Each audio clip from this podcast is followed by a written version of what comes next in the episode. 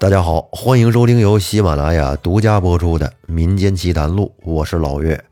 这一期我继续给您讲《警世通言之小夫人金钱赠年少》。到了第二天早晨起来，张胜张主管开了店门，依旧做买卖。等李主管到了之后，将铺面交割给他，张胜等于下夜班了，自己就回到了家中。到了家。拿出昨夜得的衣服和银子给他娘看，娘看完之后就问道：“儿啊，这物事是哪里来的？”张主管把昨天晚上发生的事儿一一的都告诉了娘知道。娘听完之后说：“孩子，小夫人她把金钱给你，又把衣服银子给你，这是什么意思？”娘如今已经六十多了，自从没了你爹，满眼便只有你了。若是你做出什么不好的事儿来，老身靠谁呀？你明日便不要去店里了。这张胜张主管是个本分之人，而且还孝顺。听见娘这么说了，自己呢也就不往店里去了。后来，张主管见他不来上班，便使人去叫，问说：“怎么主管不来呀？”张胜没有出面，他娘回应道：“说孩子最近感了些风寒，这几天啊身子不舒服，上不了班了。告诉员外知道，等他好了就过去。”后来又过了好几天，李主管见张胜还不来，便自己去他们家叫他。说张主管怎么不来呀？这铺中也没人帮衬，我都快忙不过来了。张胜还是没出面，老娘出来接待的，说张胜啊身子还是不舒服，这两天呢比前几天更重了，等他好了再去吧。李主管便自己回去了。张员外看这三番五次的使人来叫，做娘的只说这病没好。这是不是里面有什么其他情况啊？是不是张胜有别的地方去，拿身体不舒服当借口呢？这时光迅速，日月如梭，弹指之间，张胜跟家里就待了一个多月了。老这么待着，也不出去干活，这不得坐吃山空吗？虽然说小夫人给了许多东西，但是那一锭大银子，这不好出手啊。而且衣裳也不好变卖，这不去上班，一天一天的过去了，手头便没什么钱了。张胜就来问娘说：“娘啊，你不叫儿子去张员外宅里去，这天天跟家闲着，如今咱们的钱可都快花光了。”他娘听说之后呢，用手指了一指房梁上说：“儿啊，你看那个。”张胜抬头一看。原来是房梁上挂着一个包，他上去把包取下来。娘说：“你爹养的你这么大，全是靠的这个东西呀。你把它打开来看看。”张胜把纸包打开一看，只见里面是一个绣花的荷包。他娘说：“你如今可先做这个道路。”这是你爹曾经的生意，卖些胭脂绒线。后来这段时间，张胜就在街边卖这胭脂绒线。没过多长时间，一转眼元宵节到了。张胜跟娘说：“娘啊，今天是元宵节，端门下放灯，儿子想去看看灯。”娘说：“儿啊。”你许多时不行这条路，如今去端门看灯，从张员外门前过，这不是又去招惹是非吗？张胜说：“娘，世人元宵节都去看灯，而且人们都说今年的灯特别好，儿子去去便会，不从张员外门前过便是了。你要去看灯也不妨，但是你不能自己去。”得同一个相识的作伴去才好。那娘，我同王二哥去。你俩一块儿去倒也不妨，但是得答应我两件事情。第一，不要吃酒；第二，同去同回。娘都吩咐完之后，张胜都答应了，于是便跟王二哥一起来端门下看灯。这元宵节街上可真是热闹啊！而且他们正撞着当时赐御酒、撒金钱，人超级多。王二哥说：“张胜哥，这人可太多了，你像我们这身小力怯的，抢东西也抢不着，看也看不真，不如咱们找个安静点的地方看去。我知道一个地儿，那儿也有好灯。”张胜就问：“你说那地儿在哪儿啊？”王二哥说：“你是不知道，王昭轩府里呀，今天也放灯。”咱们去那儿看看去。于是他们两个便来到了王昭轩府前，但是来到这儿一看，这儿的人也不少，跟端门那儿差不多，都非常热闹。而且他们两个走着走着，王二哥就不见了，两个人被人流给冲散了。张胜心里边叫了一声苦，这王二哥不见了，他怎么回去回复娘啊？临出门时，娘分明吩咐道：“说你们两个同去同回。”到现在，王二哥不见了，而我自己先回到家里，娘肯定不高兴。若是王二哥先回，我娘定问我到哪儿去了。这王二哥不见了，张胜也没心思看灯了，自己一个人跟街上走来走去。他突然想到：“哎，前面就是我那旧主人张员外宅里。”每年到了元宵夜，这铺里都会添许多烟火。今日想必他那儿也会有许多灯。于是张胜便步行来到了张员外门前。但是到了那儿之后一看，让张胜吃了一惊。只见张员外的家门紧闭着，而且门上还张贴了一张手榜。张胜看了之后，吓得是目瞪口呆。不知所措。张胜借着灯光一看，只见这手榜上写着：“开封府左军巡院勘到百姓张世林为不和。”方才读到“不和”两个字张胜还不知道是因为什么罪呢。这时，只见在灯笼底下有一个人喝了一声，说：“你好大胆呢！来这儿看什么呀？”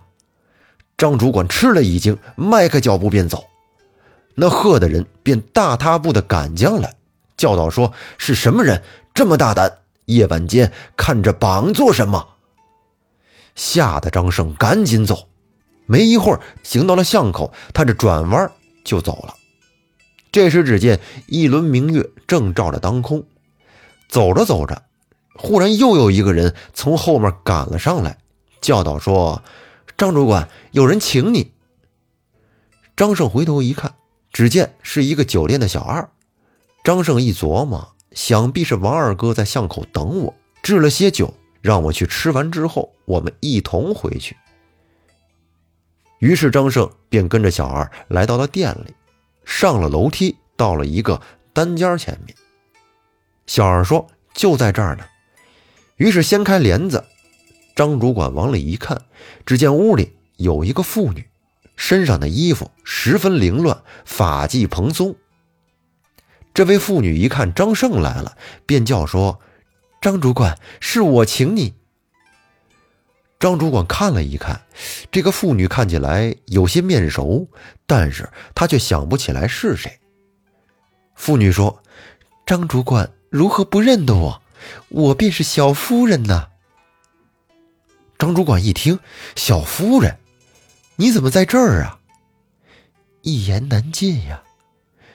那夫人如何变成这般模样？然后小夫人便说：“我不该信媒人之口，嫁了张员外。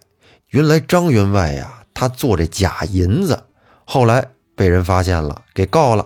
结果这官府就把张员外给抓走了，至今下落不明，家里的许多房产也都给封了。”我如今孤身一人，无处可去，所以这是特来投奔你。你看在咱们平常相识的份上，留我到你家中住一段时间吧。张胜说：“这可使不得。第一，家中母亲严谨；第二，道不得瓜田不纳履，李下不整冠。要来张胜家中，断然使不得。小夫人听完说：“有句俗话说得好，呼蛇容易浅蛇难，怕日久岁深，盘费重大。我给你看样东西。”然后小夫人就去怀里拿出了一些东西来，拿出的是什么呢？只见他拿出了一串一百零八颗的大珍珠，颗颗都跟那鸡蛋似的，明光灿烂。张胜见了，忍不住的喝彩道：“说我有眼不曾见这宝物啊！”小夫人说：“我的许多房帘都被官府查没了，只留下了这样东西。你若肯留我在家中，慢慢的把这件宝物逐颗去卖，尽可过日。”张胜听完了之后，那正是“归去只愁红日晚，思量犹恐马行迟。横财红粉歌楼酒，谁为三班事不迷？”当日张胜说：“小夫人要来张胜家中，也得我娘同意才可。”小夫人说：“我和你同去问婆婆，我只在对门人家等回报。”张胜回到家中之后，将前因后果都跟娘说了一遍。他娘是个老人家，新慈，听说这小夫人如此落难，连声叫道：“说真是可怜呐！那小夫人在哪儿呢？”张胜说：“在对门等着呢。”娘说：“快快请她相见。”于是张胜去对门把小夫人领了过来，相见礼毕。小夫人把之前说的话又对张胜的娘从头到尾的说了一遍，并且说：“我如今都没有亲戚投奔，特来见婆婆，望其容留。”张胜娘听完说：“夫人暂住数日不访，只怕家寒怠慢，思量别的亲戚再去投奔吧。”然后小夫人便从怀里取出了那些珍珠，递给了婆婆。在灯下，婆婆一看，哎呦，这些珍珠啊，简直是光彩夺目。于是呢，她就留小夫人跟家住了。小夫人说：“来日我们捡一颗下来卖了，到时开起胭脂绒线铺，门前挂着绣花荷包为记。”张胜说：“有这件宝物，胡乱卖一颗便是若干钱，况且五十两一锭的大银还没动呢，正好到时收买货物。”张胜自从开店之后，便接了张员外一路的买卖。当时好多人都管张胜叫小张员外，而小夫人屡次来缠张胜，但是张胜都是心坚似铁，只以主母相待，并不做那些出格之事。后来一转眼又到了清明节，当时呢，满城的人都去金明池游玩，小张员外也去金明池玩。玩了一天，到晚上回来，走在路上，忽然就听得后面有一个人叫说：“张主管。”当时张胜心里一惊，琢磨道：“如今的人都叫我小张员外，怎么会有人叫我主管？莫非是故人？”他这回头一看，认得，原来是旧主人张员外。张胜看张员外的脸上刺着四字金印，蓬头垢面，衣服破破烂烂，也不整齐，便赶紧给他邀请到酒店里，找了一个雅间坐下。张胜问道：“主人缘何如此狼狈？”张员外说：“说起来，当初真是不该成这门亲事啊。小夫人原是王昭轩府里出来的。”今年正月初一日，小夫人自在帘里看街，只见一个安童拖着盒打从面前过去。小夫人叫住问道：“府中近日有什么事？”安童说：“府里没有别的事，只是前日王昭轩在找一串一百零八颗的大珍珠，珍珠不见了，连累的一府的人没有一个不吃罪责。”小夫人听得说，脸上或青或红，小安童自去，不多时，有二三十人来家，把他房帘和我的家私都搬将去，并且还捉我下左军巡院拷问，要这一百零八颗珍珠。我从不曾见呀，回说没有，将我一顿毒打，囚禁在监。得亏当日小夫人去房里自吊身死，官司没对证，最终把我断了。还有一事，至今那一串一百零八颗大珍珠不知下落。张胜听完，心里琢磨道：“小夫人自吊身死，可是她现在分明就在我家中啊，而且珍珠也在我家里，早都捡了几颗卖了。”张胜此时甚是惶恐，劝了张员外一些酒食，便与他相别。张胜回到家中，见到小夫人，一步一退地说：“高夫人饶了张胜性命。”小夫人问：“说你怎么了？”于是张胜就把碰到张员外的事情说了一遍。小夫人听完之后说：“这可真是怪事儿！你看我身上衣裳有缝。”一声高似一声，你岂能不明白？他是因为知道我在你这里，故意说的这话，叫你不留我。张胜一琢磨，好像说的也有道理，原来是这么回事啊。后来又过了一段时间，有一天，张胜在家里只听外面有人说有人寻小员外，张胜急忙出来迎接，只见是张员外。张胜心里琢磨：家中小夫人若出来相见，这是人是鬼便明白了。于是便叫养娘请小夫人出来。养娘进去叫小夫人，但是没找着小夫人，不见了。当时张胜才知道，小夫人原来真是个鬼呀，只得将前面发生的事一一都告诉了老张员外。老张员外问他。那这串珍珠现在哪里呢？于是张胜去房中把珍珠取了出来，而老张员外则叫张胜同他一起来到王昭轩府中，将珍珠如数交纳，其余减去的数颗用钱都给抵了。王昭轩呢，则赎免老张员外的罪行，将家私都还给了他。老张员外依旧开胭脂绒线铺。并且呢，老张员外还请天庆观道士坐轿追荐小夫人，只因小夫人生前甚是喜欢张胜，死后悠然相从。这得亏张胜立心至诚，到底是不曾与小夫人有染，所以不受其祸，超然无累。如今财色迷人者纷纷皆是，如张胜者万中无一。有句诗是这么说的。谁不贪财不爱银，始终难染正人心。少年得似张主管，鬼惑人非两不亲。那这个故事到这儿呢，就跟您说完了。这是《警世通言》中的一篇《小夫人金钱赠年少》。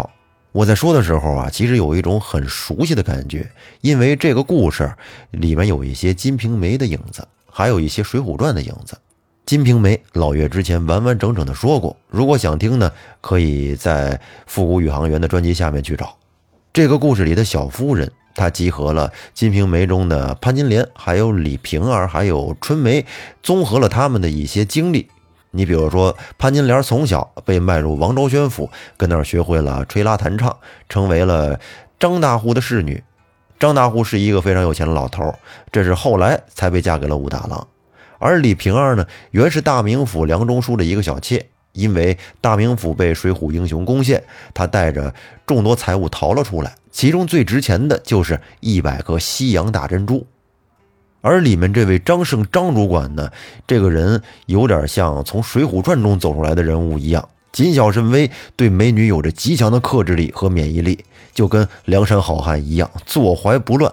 相比之下呀，对于美色来说，这一百零八颗大珍珠对他的吸引力是更大。他也是因为这些珍珠才留下了小夫人。但可叹的是，这小夫人的生活毕竟过于狭窄了。除了这个刻板无趣的张主管之外，他竟然再也遇不到其他年貌相当的男子。他只能一厢情愿地将自己的深情给予了这个根本不爱他的男人。他误以为是爱情，即使做了鬼也要追随纠缠。当然，最后无法隐瞒之时，他还是留下了所有的珍珠，只希望不会给张胜带来更多的伤害。只是他的鬼魂再也不会来找张胜了，可能是真的绝望了吧。那这期节目咱们就说到这儿吧，感谢大家的收听，欢迎您订阅专辑并关注主播，我们下期再见。